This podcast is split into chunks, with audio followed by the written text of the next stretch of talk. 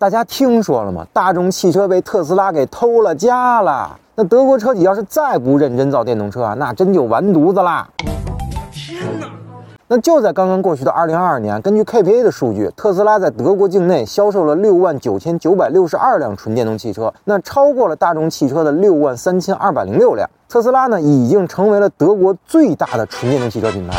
那看到这个消息啊，我除了感到震惊，那剩下的呢就是唏嘘。那德国可是汽车王国啊，那数得上号的汽车品牌不胜枚举。而且很多德国的消费者呢，也是特别热爱本国的汽车品牌的。你像大众汽车的多款车型，更是常年排在畅销榜上。结果现如今在新能源汽车领域被特斯拉这个美国车企偷了家了，太让人不可思议了。那分析背后的原因啊，其实很简单，就是德系车企在电动车领域的产品力不足，你拼不过特斯拉呀。所以德国老百姓呢，用真金白银做出选择呢。那包括之前特斯拉在德国建厂，还遭遇到了当地居民和环保部门的阻挠。但是销量它不骗人啊，你真不喜欢特斯拉，你们倒别买车呀。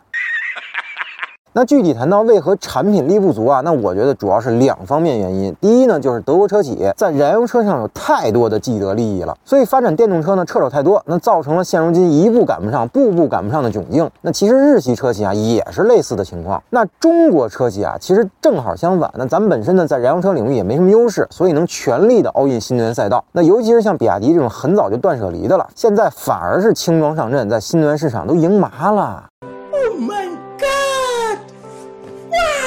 第二呢，就是纯电动汽车的核心技术和燃油车完全不一样。那三电系统中呢，汽车厂家只要做好这个电控就行了，而电机和电池呢都是供应商的。那德国这些车企呢，都是擅长发动机啊、变速箱啊这些纯纯的机械部件。那电控这玩意儿属于超纲考题，那没准隔壁的西门子玩的都比 BBA 明白啊。那难道这些德国车企就一点希望都没有了吗？我觉得啊，也不至于，因为现在三大德系汽车集团呢都在新能源领域疯狂发力啊。那我估计啊，应该是能追得上来的，但是。他们现在也需要重新对自己进行定位了，那不能再是功成名就的胜利者心态了，而是谦卑的创业者心态。你甭管是产品研发还是定价策略，都要更有诚意了。你再想玩过去那套德元老，那可不行了。最起码在中国市场啊是没戏了，并且呢，现在中国车企啊可都在出海抢市场呢。你们的欧洲老挝也得小心，那别刚让特斯拉偷了一波水晶，又被中国车企拿了大龙，那就彻底 GG 了。